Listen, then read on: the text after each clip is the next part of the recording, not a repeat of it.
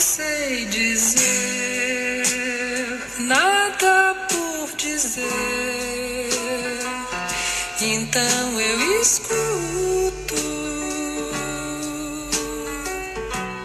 Olá, pessoal. Eu sou a Fabiola Carvalho e sejam bem-vindos ao episódio número 26 do podcast Palavra-Chave. A palavra-chave de hoje é social listening, que assim como o nome indica, é uma escuta que você faz nas redes sociais para monitoramento de comentários de posts, palavras-chave, menções, concorrentes, enfim, tudo. Se você disser tudo que quiser, então eu escuto. Geralmente, dentro de um time de marketing digital, quem tem essa função de fazer o social listening são os profissionais ligados diretamente às redes sociais, os community managers. E o trabalho desses profissionais é basicamente três coisas: relacionamento com os clientes, ficar atento se vai existir um princípio de crise ou aproveitar oportunidades. Para conter crise, existe aquele padrãozinho clássico: para com o impulsionamento do post. Porque você sabe que hoje em dia nas redes sociais, se você não tem um impulsionamento por trás, organicamente os posts performam muito mal. Mas geralmente é através desses posts que você faz uma segmentação e impulsiona que as coisas começam a acontecer. Então, parar com o impulsionamento é a primeira parte. Outra coisa que você pode fazer para conter essa crise que está começando é responder da maneira mais franca que você puder, com menos hipocrisia, os comentários negativos.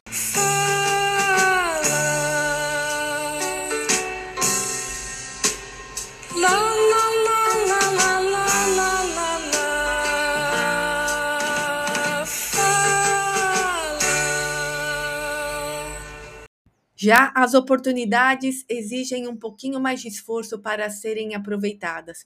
E é por isso que as próprias ferramentas que ajudam, que, enfim, proporcionam o social listening, têm umas táticas, como o War Room. O War Room é uma verdadeira operação de guerra onde vários profissionais de marketing, marketing de conteúdo, marketing de performance, marketing de redes, marketing de SEO, enfim, ficam monitorando um evento, geralmente um evento ao vivo, para não deixar passar nada. E quando eu falo um evento ao vivo, eu estou falando de eventos que mobilizam a rede de forma descomunal, tá? Como final de BBB, Copa do Mundo. Mas não é só desse imediatismo que as ferramentas de social listening vivem, vamos dizer assim. E eu vou dar um exemplo para explicar. Vamos supor que você esteja monitorando uma campanha que está acontecendo concomitantemente no Brasil, na Índia e na China. Sei lá, três países com culturas e línguas completamente diferentes. Aliás, tem muita ferramenta que faz esse 360, tá? Pega todas as línguas. O Sprinkler é uma delas. Bom, aí você começa a receber os dados, né, de como está performando a campanha localmente. Dependendo de como for e você puder estabelecer uma troca com essa comunidade, pode aparecer tantos insights legais e específicos da região que fazem com que você, na próxima campanha, tenha um approach muito mais assertivo em tudo, incluindo até o tom de voz.